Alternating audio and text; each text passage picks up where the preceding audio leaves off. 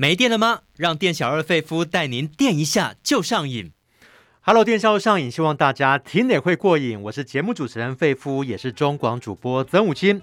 如果你想知道最好玩的电影资讯，欢迎大家拿起手机上脸书搜寻中广主播曾武清，按个赞加入粉丝团，就可以收到精彩的节目预告喽。这个礼拜有哪些新片呢？《卧虎藏龙》4K 数位修复版磅礴登场，重现大荧幕，更细致升华。乐透大作战中奖的彩券啊，竟然飞越了两韩军事线，各怀鬼胎的南北韩士兵，他们要怎么合作呢？刀锋剑客是倒霉鬼猎犬，他想要成为一名武士，结果竟然跑去跟猫咪拜师学艺。正发生的故事发生在六零年代，法国女大生怀孕了，她会做出什么样的决定？要不要生下这个小孩呢？天主教学校则在讲这群接受精英教育的学生为什么会走向极端暴力犯罪。在介绍新面之前，我们先来聊明星。从最初的谋女郎展现出清新的气质，这几年下来，她早就已经名扬海外，具有国际影响力。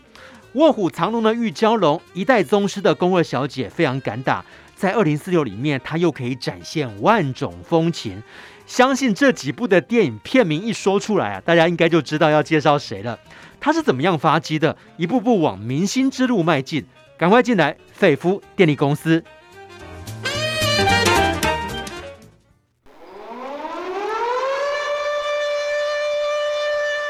还在担心缺电危机吗？费夫电力公司给您最劲爆的电影大小事。好，今天要跟费夫一起揭开明星神秘面纱的是影评人弗洛阿德。Hello，阿德。主持人好，各位听众大家好。今天要介绍这位大陆女明星，她不仅在两岸三地华语影坛，包括金鸡、百花、华表、金马、金像奖这些电影奖，她都拿过了，被称为是大满贯得主。她甚至还勇闯好莱坞，在国际间拥有影响力。那么，阿德先来形容一下章子怡的明星魅力。对，章子怡呢，号称国际章，但是不是浪得虚名的。而且各位从她的呃演艺表现，还有她平常在现在一些综艺节目当导师，然后听到她的言谈，都可以知道章子怡是一个很有能力，也很有野心。的一位女演员，当然她在演艺上面的表现也非常的敬业跟努力。对，嗯，所以这也是她能够成为国际知名的华人演员的一个因素。没有错，她很有企图心哦。那这样有企图心的明星是怎么样被发掘的呢？他一九七九年在北京出生，父亲在电信局工作。母亲好像是幼稚园的老师，哎，其实章子怡不是一开始就演戏，她最早的时候是跳舞，因为跳舞的关系被星探挖掘。对，因因为她的母亲啊，就是她从小章子怡啊，章子怡还有个哥哥，但章子怡就是长得比较瘦弱。那他的母亲就在 A 别人的建议之下说：“哎，可以让章子怡啊学学跳一些民族舞蹈等这些舞蹈的训练，可以让这个小孩身体比较强健。”于是他就开始学习跳舞。是，呃，然后一直到十四岁的时候，他参加那个全国的舞蹈比赛。那因为他在上面就是表现的非常的优秀，哦，应该是说章子怡是属于舞台上的人呐、啊，嗯，所以呢，当时台下就有星探，就挖掘他，他就开始十四岁就拍了广告，哦，十五岁章子怡演了她的第一部电影《星星点灯》，嗯，然后在里面她演一个呃因为癌症不得不被截肢的一个女孩。可是这个女孩呢，在截肢之前，其实她是很喜欢跳舞的。嗯，这跟章子怡就是学习那个舞蹈那么久的经历有点相似。所以呢，其实她演了这个角色呢，大家也觉得，哎哎，还蛮能发挥他的特质。没有错，有了表演的经验以后，相较于舞蹈呢，章子怡似乎更喜欢演戏哦。他后来就考进了中央戏剧学院的戏剧表演系，后来受到瞩目是为什么呢？因为他拍了老谋子的电影啊，张艺谋执导的《我的父亲母亲》，他是在讲一九五零年的中国大陆，当时共产党政府啊一声令下，结果就硬生生的拆散一名年轻的乡下女孩跟村里头一位新老师的恋情。那章子怡演的就是里面呢为爱痴狂呢，爱得非常的执着又非常勇敢的农家女孩。对，那这个农家女孩呢叫做田招娣。那十八岁的这个女孩呢，其实就是张艺谋母亲的化身。是，然后她拍这部电影呢，其实也是要纪念她的父亲跟母亲。嗯，那至于她怎么跟张艺谋合作，那又怎么成为谋女郎？嗯，那这故事就是在说，当时她还在念。戏剧系的一年级的时候，哎，他的同班同学是人才济济哦，包括刘烨啊、秦海璐等等，都是章子怡的同班同学。可是他们的发展都没有章子怡好，因为章子怡是一个非常有野心的，呃，这个女演员。那当时。嗯，就是参加广告试镜的时候，他就认识了张艺谋。哦，那他很积极的推荐自己。嗯，于是呢，大二的时候，我的父亲母亲开拍，章子怡就成为了女主角。哦，其实是真的很厉害，因为我们有说嘛，她十五岁才拍了《星星点灯》。对，那十九岁。大二的时候，对，她就成为第一女主角，而且是跟国际导演张艺谋合作，很厉害，算是她可以把握住机会了。那为了诠释里面这个角色呢，啊，听说她在农村就待了两个月啊，想要进入这个角色，在片中因为爱人被抓，她就这样子跑啊跑，就跑了三千公尺，还跑到自己晕了过去哦。那当然，最后影片有好成绩，荣获柏林影展银熊奖，她也拿下百花奖的最佳女主角。那么后来，《卧虎藏龙》里面的玉娇龙这个角色，绝对是章子怡的重要代表作。因为本来第一人选是舒淇，后来是由章子怡来演。大家想想，这个压力有多大？因为里面的主要演员、主要卡司都是练家子哦，周润发、杨紫琼。那尤其里面剧情的发展啊。转折的动力，转折的关键都在玉娇龙的身上。那其他角色就是压抑的要命啊！玉娇龙的一举一动呢，牵动全片剧情的发展。那最后章子怡也扛住了压力啦，也成为片中的亮点。对，嗯、呃，那事实上他的演艺经历并不很多嘛。对。可是我的父亲母亲大概觉得，哎，他表现的不错，甚至那时候。拍摄的时候非常的冷，他还穿上八件裤子，那时候可能还没有发热衣啦，是哦，所以他是非常的拼命。那他当然他这种努力的精神啊，呃，张艺谋也很佩服啦。不过。哎，章子怡也是很爱抢风头。例如当年在柏林影展颁奖的时候，张艺谋是导演，他上台领奖，但是章子怡也从后台冲上去，哦，对，然后还紧紧抓着讲座，就是很会找焦点啊。那当时呢，呃，不过因为他这种呃，在就是很愿意努力，然后打拼的精神啊，是也感动了张艺谋，所以当时呢，张艺谋就向李安推荐。哦，嗯，就是让章子怡来饰演呃玉娇龙这个角色。嗯，啊，本来李安还有点迟疑啦，不过李安就是会下很多的功夫，例如给玉娇龙有非常打斗的戏份嘛，所以他吊钢丝啊，然后再包括武术训练啊、写毛笔字啊等等的书法训练等等，对，就是不是一般人能够能够承受的。但是，哎，章子怡就咬着牙。承受了李安教给他的这些训练，嗯，然后嗯，跟这个周润发之间在电影里面哦，这种亦师亦徒，然后亦敌亦友的这种情感的表现啊，让这部片子啊非常成功，而且嗯，就本周这部电影的这个修复版就要重新的上映了，嗯，也推荐给大家哦，因为这个章子怡哦，她在里面的表现。以前的武侠电影，大家有没有印象哦？通常都是以男性的角色为主啦。那里面的女性呢，都是被观看的，都是处于一种被动的位置，因为都是男性角色。如果有女性的话，没有话语权，要不然就是相夫教子啊。可是大家知道吗？这个卧虎藏龙的玉娇龙不太一样哦。大家还记得吗？他在那个坐上花轿那一幕啊。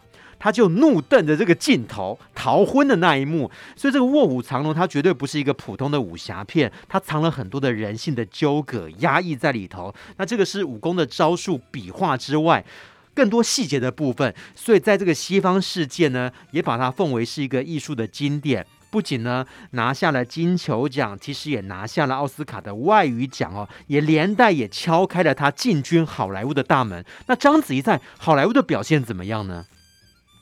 对，而且因为常年那个舞蹈的训练啊，呃，章子怡虽然这个第一部知名的片子《我的父亲母亲》是。张艺谋的艺术电影，但转而在《卧虎藏龙》里面，哦，李安为他设计的这些功夫的招式，也让他成为第一位能文能武，然后又是在艺术片里面闯出风头的。这种呃华人女演员，对，那她在嗯《卧虎藏龙》的表现啊，这个这部电影呃不但是在艺术成就上获得了奥斯卡或英国奥斯卡等等的肯定，她在北美也创下了到至今没人能打破的记录，就是非英语片最卖座的外语片的记录，就是在北美的票房就创下一亿。呃，超过一亿美元的票房，嗯，呃，而且就是提名十项奥斯卡也是创纪录。对对对。那他在里面这个玉娇龙啊，就是既蛮横，然后又独立，嗯、那呃，展现了女性逃脱父权控制的形象。嗯，所以很对外国人的口味，所以非常多的不止北美的观众啊，包括欧洲非常多的观众也透过了这部电影认识了。华人新一代的女星章子怡。可是啊，后来她在好莱坞，我不知道，好像东方的明星进到好莱坞那个体系，比较不太适合能够接到比较好的角色哦。像她在《尖峰时刻二》里头，呃，就是以这个反派演出嘛，还有包括后来的《艺伎回忆录》啊，她饰演这个主角小百合。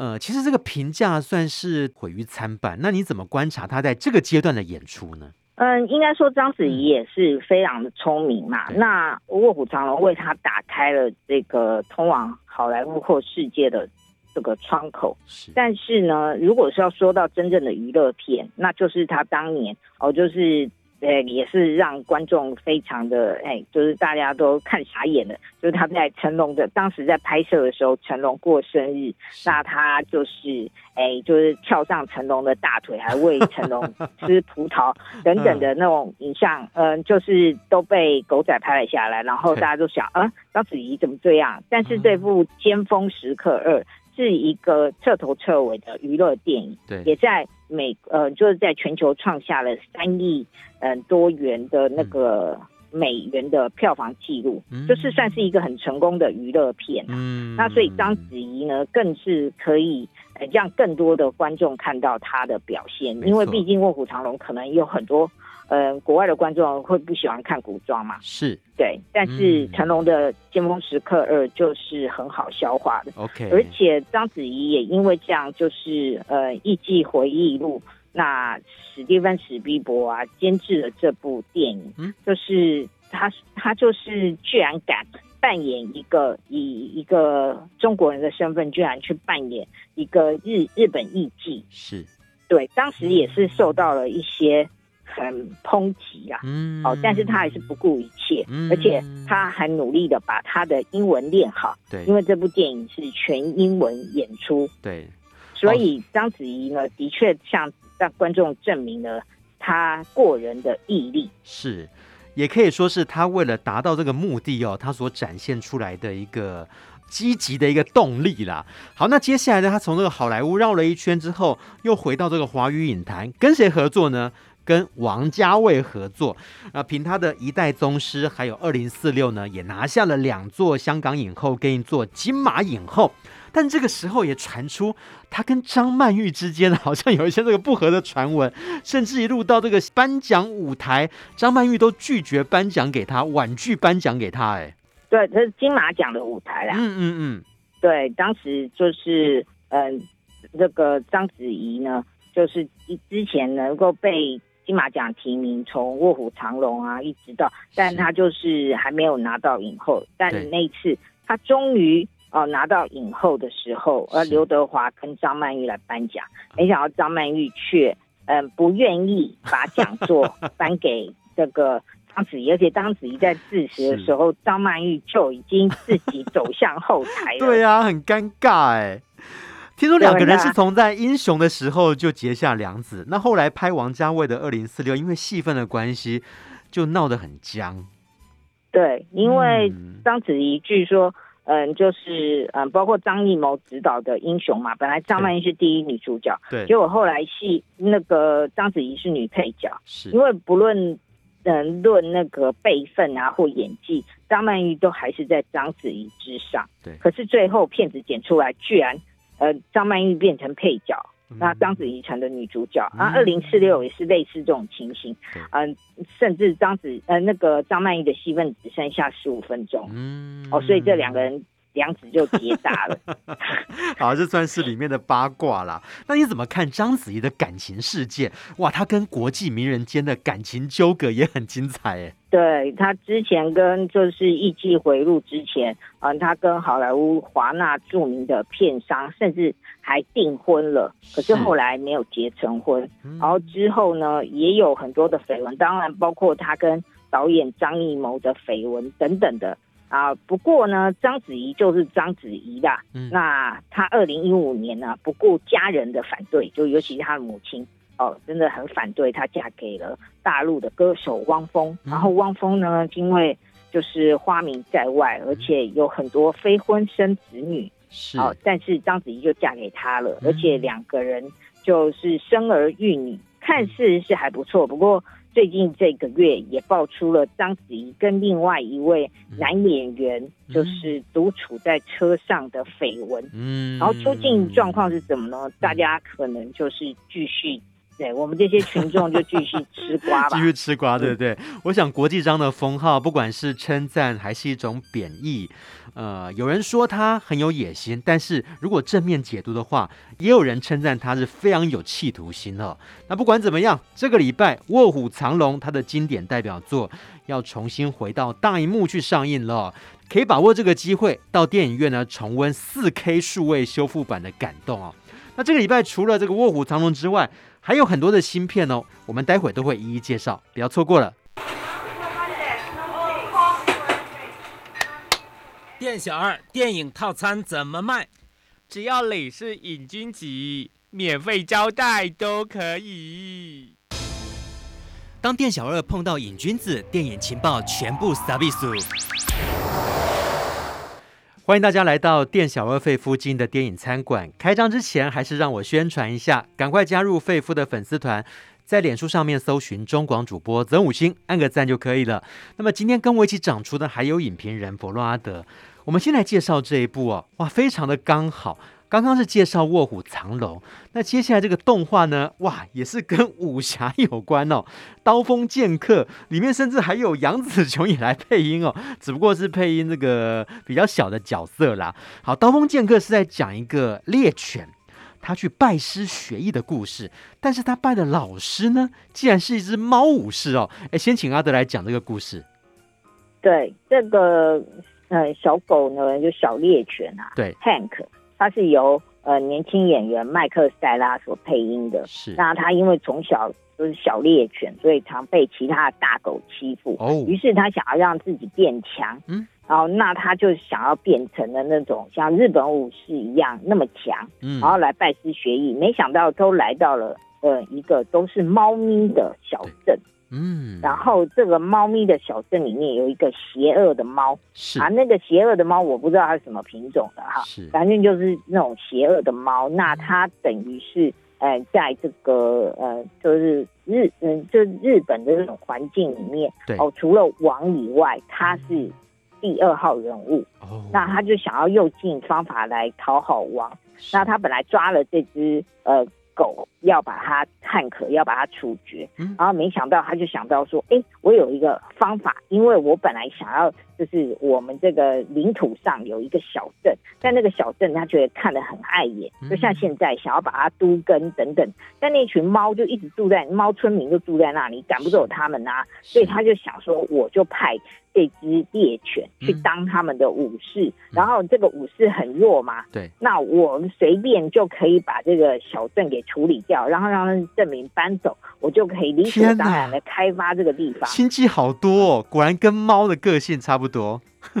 对对对，那他这个 Hank 就来到这个小镇，然后所有的猫就傻眼啊，对，因为他们他们就讨厌狗啊，啊你还派一只狗来 哦，那那这这时候他遇到他的，他想要呃看到了一个非常厉害的武士，哦，哦就是山缪杰克森配音的金宝，而且他来的时候听说还不太靠谱，对不对？这只狗汉克不太靠谱吧？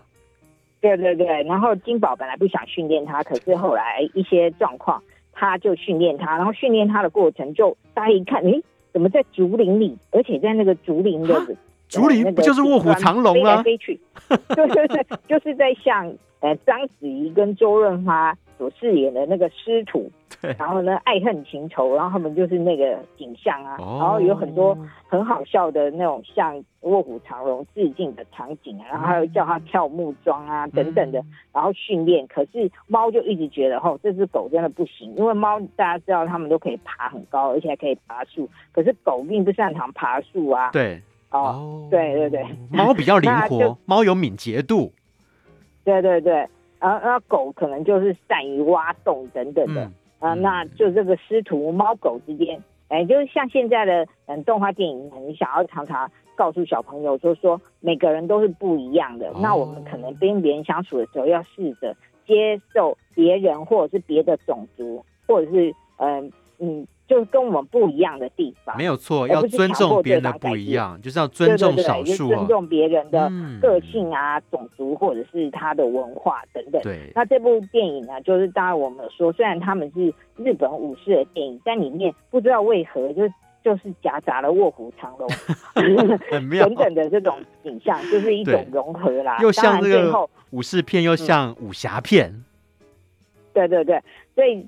当然，就是前提，他就是一个小朋友看了会觉得很热闹的电影，而且他也喜欢狗的跟喜欢猫的都会喜欢看这部电影。嗯，那这部电影也非常的热闹。当然，因为他讲的是呃日本的文化，包括武士等等忍者哦、呃，那还有讲到了日本的呃这个大家前阵子也在我们这边成为。热门话题的免治马桶，嗯，也成为这部电影很重要的一个笑料的来源。哎呦，免治马桶也出现在里头，那有偷窥的情节吗？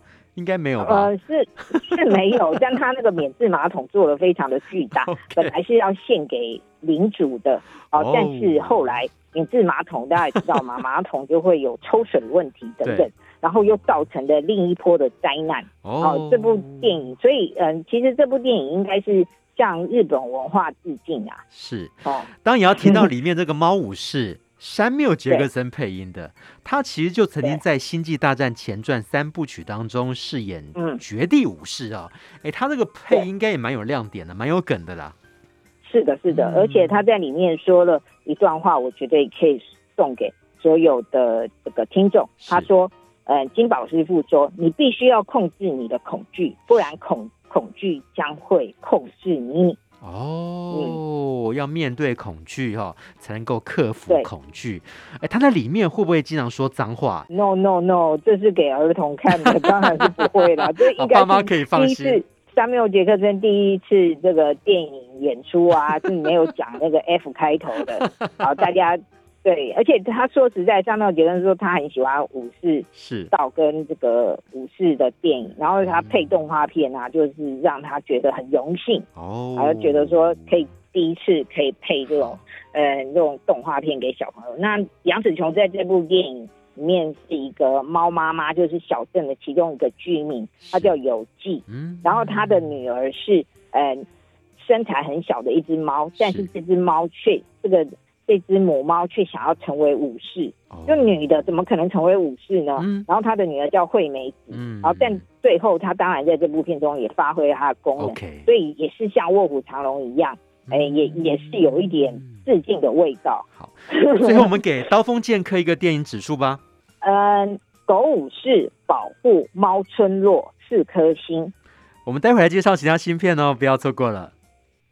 你喜欢看电影，喜欢聊电影吗？欢迎大家来到电影一下就上瘾。我是节目主持人费夫，也是中广主播曾武清，也欢迎大家加入脸书的粉丝团。那么今天我们请到来宾是影评人弗洛阿德，接下来介绍这两部啊，哇，这个题材都是非常非常的恐怖哦，有一些沉重的题材。为什么会发生这样的状况？而且听说还是真人真事改编。我们先来介绍正发生的故事。正发生是在讲六零年代的法国。当时法国的状况是什么？他们是禁止女性堕胎哦。结果呢，一名就读文学系、天资非常聪明的一个单身女大生，竟然发现自己意外怀孕嘞。那这时候怎么办嘞？她要不要这个小孩嘞？先请阿德来讲这个故事哦。对，大家知道，在六零年代的时候，就是有一股在欧美流行一股性解放的风潮。是那。这位安妮呢，她就是从小呢，就是很喜欢阅读跟写作，她也呃希望自己将来可以成为一个专业靠着写作为生的一个作家。是但是她的家庭呢，就父母可能就是在餐馆工作的服务人员，嗯、所以呢，其实家境并不太好。那她等于是他们那个村落里面。好像是少数的大学生，然后父母都为他感到骄傲。嗯，可是他上大学之后呢，因为有一些情欲的需求，而且当时很多的大学生也是这样，他们有时候可能会去酒吧一夜情啊，或者是嗯、呃、跟嗯、呃、同样是大学里的学生啊，有一些这种亲密的接触。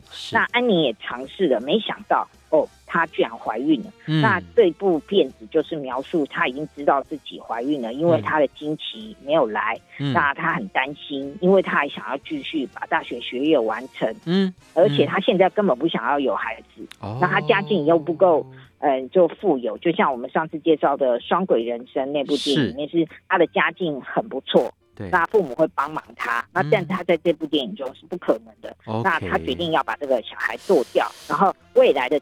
周他到处想办法，呃，因为当时呃，如果堕胎的话，呃，就像最近美国也再度的，呃，就是寄出了这个女性不能够堕胎对的这种法令这样子。然后他当时去找正规的医生，那妇产科医生都跟他说，我们不能帮你堕胎，因为我们帮你堕胎之后，我们会，呃，可能还要做，那时候好像做一年的牢吧。啊，你是说如果帮人家堕胎就要做一年的牢？那堕胎者呢？也要坐牢啊！哇，都要面对法律的一个处罚啊！对对对对对，哦、然后所以他就走，就是走投无路嘛。嗯、甚至有一个医生，然后他还跟医生说：“你今天不给我药，让我堕胎的话，我就不走。嗯”然后后来那医生就开药给他，可是结果他以为他成功了，没想到那个医生开给他的是，哎，让那个胎儿可以活得更好的药。那不是安胎的药吗？对呀，那么他就。他就，然后他就到处就奔走嘛，然后甚至让她怀孕的那个男友也是另外一个大学的学生，是哦，本来想要假期找他一起去度假胜地玩，然后他到那边，他跟那个男的说，嗯，她怀孕了，但堕胎没成功，怎么办？然后那个男的居然一副很嫌弃的样子，说、嗯、啊，你早知道你没有堕胎成功，我就不找你来了。哇，天哪，好渣哦！所以说这个影片哦。为什么可以获得这个威尼斯影展的金狮奖哦？就是说他把这个女主角啊，女主角她一个心境转折的诠释呢，诠释得非常的深刻动人哦。也知道在那个时代，大家很难想象哦，在那个时代堕胎是要面临牢狱之灾的。那最后他怎么办呢？如果医师不帮忙的话，听说他还选择自己来啊。对，他也曾经自己动手。就是呃消毒一下那种很长的钳子，嗯、然后把它放进体内，对然后甚至当然当然也是没有成功啦。最后他就透过学校里面也有别的女生，就是会找那种非法的呃就是人士帮忙堕胎，嗯、然后他就他也呃花钱花了四百四百元法郎吧，他还卖掉自己的一些课本啊一些唱片，可是很不安全吧？如果要去非法的地方。对，可是没办法，嗯、因为正规的没办法，然后甚至对方可能还叫他躺在桌子餐桌上检查，嗯，呃，然后之后就在小房间里面进行这种堕胎，嗯、那他甚至后来还差点命都没有了，嗯，而且命都没有了时候，你被送去医院嘛，就大出血，对，然后医生如果写说你是堕胎，那你好了以后，你也要去坐牢。对，如果医生写说哦是自然流产，是那你就没有问题。这样哦，这是一个非常可怕的情景。而且这部电影现在这次推出以后，再对照现在美国呃、嗯、新推出的这些呃，让各州自己决定要怎么样惩罚堕胎的女性，嗯，然后这样的法令啊，嗯、卷土重来、嗯、哦，就是。嗯，我觉得世界上很多的女性啊，都会觉得，呃，就是很危险这样。嗯，那你怎么观察里面这个女主角，她也借由本部片的表现，赢得法国奥斯卡凯撒奖的最佳新人女演员哦。她把这种少女非常无助，然后呢，呃，要不要堕胎的这个两难，应该诠释的非常的动人跟精彩哦，深刻。对，嗯，因为她个人是根根据。经济的因素，而且他还年轻，他还在念大学，他根本没有办法抚养这个孩子。嗯，那他，而且他在里面非常愤怒的说：“是这只是怀孕是一种只会传染给女性的病。”嗯，对。然后女性自己却无法呃选择自己对的子宫的权利，无能为力啦，没有身体的自主权。嗯，对对对。然后，哎，有一些男同学。本来是跟他是好朋友，发现他居然是嗯就怀孕了，然后甚至趁机想要占他占他的便宜，哦，说反正你已经怀孕了啊，是，对你现在也不会再怀孕了，这也太恶劣了吧？反正你现在就是怀孕，啊，对对对，然后甚至想要就是逼他上床之类的，就是他就整个人陷入这种困境里面，甚至连他同样是。呃，女性的闺蜜朋友发现她想要堕胎，对、嗯，也是有呃，就是说给予谴责的眼神，甚至远离她，所以她根本就是孤立无援。唉，希望这样的故事哦，在这个现代也不要再发生了哦。好，我们也给正发生一个电影指数吧。子宫权利究竟是属于谁？嗯、国家、男人还是女性自己？四颗星。好，接下来我们介绍另外一部新片《天主教学校》。这个故事呢，也是相当相当的震撼人心啊！是在讲一个女人呢，哎，突然在个公寓里头，哎，听到了一声的声响，好像是求救的声音，她就马上报警哦。结果当警察赶到的时候，发现有两个少女，她们怎么样？被锁在这个车子的后车厢，身体被残忍的对待，遍体鳞伤。然后呢，有一个已经死掉了，另外一个是奄奄一息呀、来讲一下这个天主教学校为什么会发生在天主教学校里面？这些男同学他们到底是有什么样的状况啊？对，这是一九七五年九月发生在意大利的真人真事。嗯，然后这部电影啊，大家也知道，嗯，这个梵蒂冈，哦，天主教的圣地就是在意大利。对，那所以意大利也是一个非常虔诚的，嗯，大部分都是天主教徒的国家。嗯。哦，但在这个国家里面呢，然后由神父他们所呃设立的这个精英高中，然后这里面的精英高中里面的学生呢，家里都是非常的有钱，嗯，嗯，那呃，可是当时呢，他们是纯男校，是。因为是神父的学的学校，而且呢，那时候的风气可能男校归男校，女校归女校，对，大家是没有混合的，嗯，那。在这个那时候，很多男生在那个时候，他们是高中生，他们对于性是有很多的这种冲动跟幻想。嗯，那我觉得，哎，像我们刚刚有说正发生里面哈，就是我们后来这个作者，哎，安妮她真，嗯，主角安妮后来她真正成为一个作家，她把她的亲身经历写成了正发生这一部电影的剧本。哦，那他说里面说这个怀孕是一种只会传染给女性的病。哦，但是呢，在天主教学校里面有一句台词说，成为男人是一种不治之症。嗯，即使自己弱小无能，也要用暴力跟权力来彰显自己。嗯嗯嗯。嗯为什么会这样子呢？是不是有异曲同工之妙？对啊，那这种性别的一个印象、刻板印象哦，到底是什么样的因素造成这一群呃天之骄子，可以这样形容吧？他们都是贵族的精英学校，会有这样子的偏差呢？嗯、呃，因为当时他们对性很好奇嘛，对，很冲动，可是呢，因为呃男女都是在不同的学校，所以对女性格外有一些嗯、呃，就是妄想吧，嗯，哦，或者是你不理解的地方，再加上他们家境都非常有钱，嗯、哦，也也或许他们从父执辈的身上看到，嗯、呃，他们对女性并不是很尊重，嗯、而且有钱我就可以为所欲为。但是老师没有发现吗？家长不会发现吗？哦，没有啊，这个这是。有发现啊，但那个时候已经已经刑案已经发生了啊。嗯，对，那当然呢，他们的父母可能都非常的忙碌，然后就给他们钱，然后有的是单亲家庭，然后妈妈是女演员，然后徐娘半老。哦，妈妈甚至可以跟嗯，就是他发现，呃，就其中有一个学生发现，他回家的时候发现妈妈就年，嗯，就是他这个徐娘半老的演员妈妈，居然跟。年纪跟他差不多的，嗯、呃，小鲜肉在家里黑手，嗯嗯嗯，哦，然后这些这些呃父职辈啊，然后父母辈他们做的一些事情，或者是有的父亲哦，虽然嗯、呃、权力很大，然后儿儿子在学校就是嗯、呃、霸凌同学，然后父亲到学校去神父校长跟父亲讲说你儿子霸凌怎样啊，然后爸爸就看看手表说，哎。最近学校有没有需要捐款的啊？嗯、如果需要捐款了，我就捐啊。嗯，好、哦，我现在很忙，我要走了。哦、然后神父就不敢再说什么。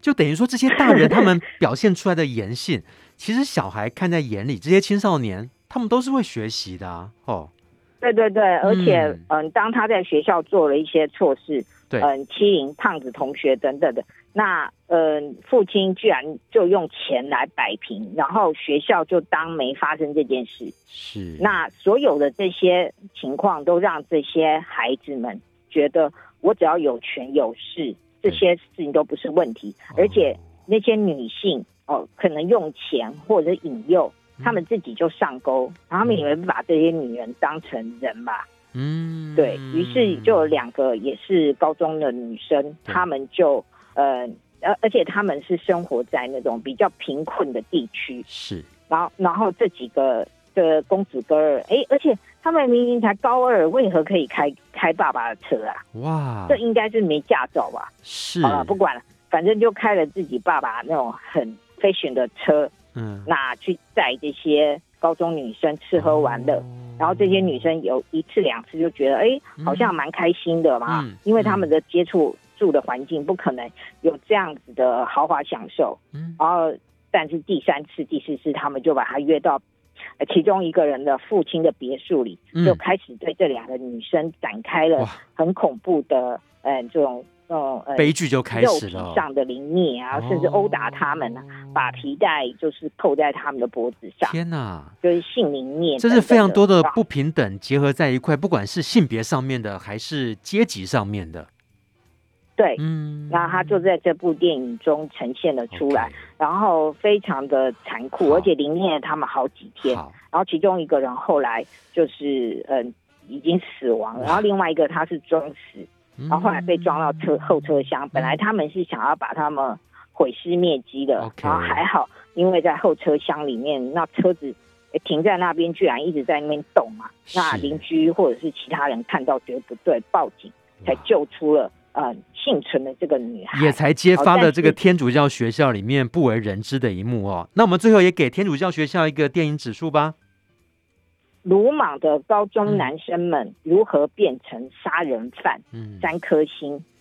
好，介绍完比较沉重的题材，我们待会儿来介绍比较轻松的哦，应该算是南韩推出的喜剧哦，非常好玩，非常好笑，是南北韩之间的故事，是由一张中奖的彩券引起的。我们待会来介绍。欢迎大家回到电影销售上映，我是节目主持人中广主播曾武清，也欢迎大家加入脸书的粉丝团哦。我们今天请到来宾影评人弗洛阿德来介绍最后一部新片。介绍完之后，就是大家期待已久的《孤注一掷大作战》。想要知道你的选择跟影评人选的一不一样，一定要把节目听完哦。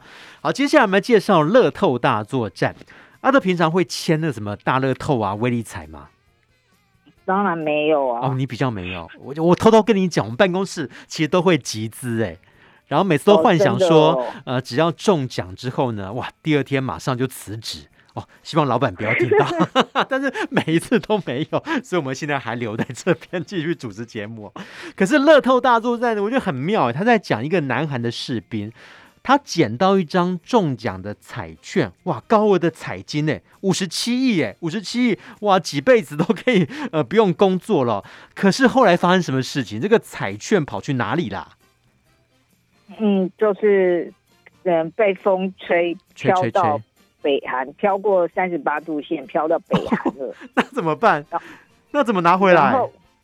对对对，拿不回来啊。嗯，然后被一个北韩的士兵捡到。哦、那这这部片子主要就是在描述在三十八度线这边，对，就是北韩跟南韩平常他们就会互相的这些嗯，就吆喝威胁，然后广播心战喊话。是、哦，当然在这个礼拜大家感受也会很深啊，因为。他们的领导金小胖最近又发射了几颗飞弹哦，哦，然后引起了美国跟日本的不爽，嗯，这样子，然后哎，好像是在帮这部电影上映，在那边就是加料这样。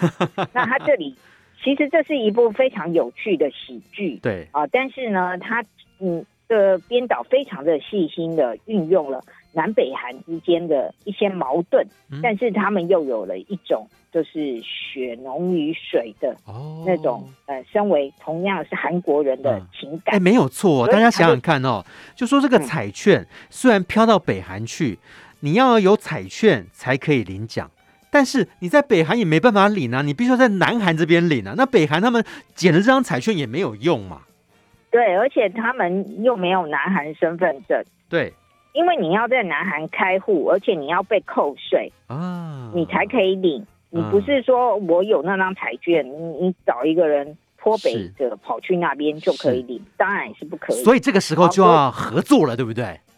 对对对，然后他合作的方式也非常好笑，就是双方各自就是嗯各带两两位嘛，就是包括南韩这个，他本来中奖他自己不敢讲，他就偷偷这位千羽，他即将要退役了，嗯，哦，就是高根彪所饰演的千羽，他他快要退役，然后他就。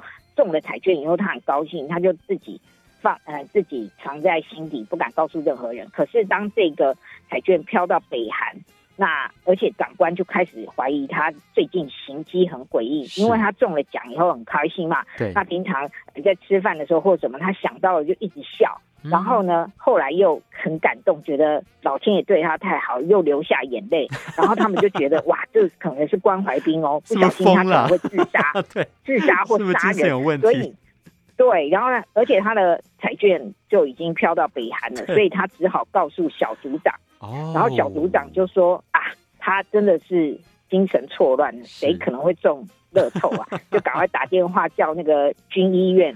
派人派救护车把这个要把这个千羽送到那个呃国军精神病院去治疗。嗯，哦，没想到他，然后他还一直说他真的中头彩，他就跟他说：“哎，拜托你们派直升机来，嗯，因为要赶快治疗。”然后 但后来哦，小组长知道，原来他看到他拍的照片，他跟彩券合照，确定他真的中奖。哇！然后就想说：“啊，原来到北韩怎么可以让北韩 拿到了？”从南韩拿到五十七亿的乐透头彩，对，哦，这样是不让北韩赚翻的嘛？所以他们就组成了，嗯，就是他们就约跟对方北韩，哎，这个很妙，因为他们平常有有瞭望台嘛，这个也是非常好笑。啊，北韩就比出那种，嗯，就是那种密语的那种，用人体的方式比出那种密密码，然后南韩就拼命的解码，说啊，他们到底说什么？就他们就约在。哎，双方共同警戒区，可是是那个水源区啊，是。就在那边，那个地洞里面，就是两方人马就开始协商，嗯、然后北韩就说我们九成，你们一成啊，嗯，在谈判了，不要就对，不要就翻脸啊，然后就站起来就要走，就是像金小胖那种，这真的很好笑哎，因为平常我们都只看到南北韩他们会派。官员西装笔挺，然后坐在这个三十八度线呃板门店这边呢，就彼此来谈判。对对对。结果现在他们为了彩券，他们也要谈判。对，就上面的这些小兵啊，嗯，都在那边谈判，而且他们还还就模仿上面的人，就还要订一个协议，然后大家在上面盖盖手印。嗯，对，然后就是嗯，就是这些场景都非常好笑，然后北韩的人就像金小胖一样，很容易易怒。对，啊、呃，但是故事如果讲到这边，就是把彩券交给嗯嗯这个去换就好了，对，就对领没有。他们后来想到了另外一个方法，万一南韩的这些三个人把这个钱吞了，是是那北韩的人也没办法，嗯、你连告他都没办法，对，对不对？嗯、他们不可能告南韩的人，所以他们就决定交换人质。哦，于是我们的男主角千羽就跟、嗯。呃，北韩捡到的那个士兵荣浩，他们就交换，一个到南韩，一个到北韩，然后等到领到，对，领到奖金之后。在互相释放人质，嗯、但好笑的是，南韩的这位嗯千羽，就是当初发财的这个千羽，他本来大学是念那个畜牧系的。哦。那大家知道北韩呢，就是粮食不足嘛，嗯，然后很惨，然后以前还曾经大饥荒死了几百万人。对，那他到了那个北韩去的时候，他们怕他曝光，就把他调往说那个嗯军营旁边的那个农场，嗯，因为农场也要。生产一些东西，然后供应军队。对。对，没想到呢，他因为是畜牧系的，所以呢，他们他们就说啊，这里的鸡鸭哦，他们都很少生蛋，哦、然后生产力很差。诶？结果他说你搞错了，嗯、我们现代的畜牧业呢、嗯、是要帮鸡鸭猪帮他们他们隔开，不能在农场上一起养，都要把他们有呃私人的环境，就搞搞得像磨类似放养的概念。哦，所以他反而发挥了所长，嗯。对对对，晚上还要放音乐，OK，然后灯光要迷蒙，哦、还要放那种夜店的灯光，他们才会有生殖的欲望。哇！结果没想到，哇，生出了一堆蛋，然后他们决定要把它送往太厉害了、嗯，那个平壤去跟金小胖见面。哇！你看哦，一张彩券竟然可以引发那么多不可思议的事情哦，真的是笑料不断啊！我们最后也给乐透大作战一个电影指数吧。乐透的破降四颗星。嗯，好，接下来台北票房观测站要公布上个礼拜的台北周末票房排行榜。第一名算旧片，经典重映《阿凡达》重映版一百二十二万台币。第二名破案天才伽利略沉默的游行七十九万台币。第三名新超人力霸王六十九万。第四名别担心亲爱的六十七万。第五名机密同盟第二集六十三万。接下来是让影评人伤脑筋的两个小单元：孤注一掷大作战、抢救影片大作战。如果只有一部片的时间跟成本，那么阿德首先要推荐的是哪一部呢？嗯，推荐的是可以让大家哈哈大笑、解放很郁闷心情的《乐透大作战》。嗯，描述了南北韩的小兵们为了一张乐透彩券，他们从本来互相不信任到互相了解。最后共同合作，到底可不可以达到共同富裕的目标呢？嗯，哎，剧情曲折离奇，不到最后一秒，你不会知道结局是什么。把这部喜剧推荐给大家。抢救影片大作战要抢救一些即将下档的好片，或者容易受到忽略的好片，要救哪一部呢？嗯，推荐给大家的是纪录片《消失的达文西》，那救世主这副。呃，创下史上天价的拍卖画作。呃，在这部纪录片里面，导演冷静的揭露这幅画背后的炒作、金钱、权力，乃至于国与国之间的角力的阴谋。所以把这部电影推荐给大家。因为时间的关系，只能够跟影评人佛洛阿德聊到这边喽。希望下次阿德继续推荐好的电影。非常谢谢阿德，谢谢大家。我们下礼拜继续来聊电影哦，赶快加入费夫的粉丝团，只要在脸书搜寻中广主播曾武清就可以了。我们在 YouTube、在播客上面都有，也希望大家搜寻“电一下就上瘾”电影的瘾，听完之后帮我们分享出去哦。拜拜，下礼拜见。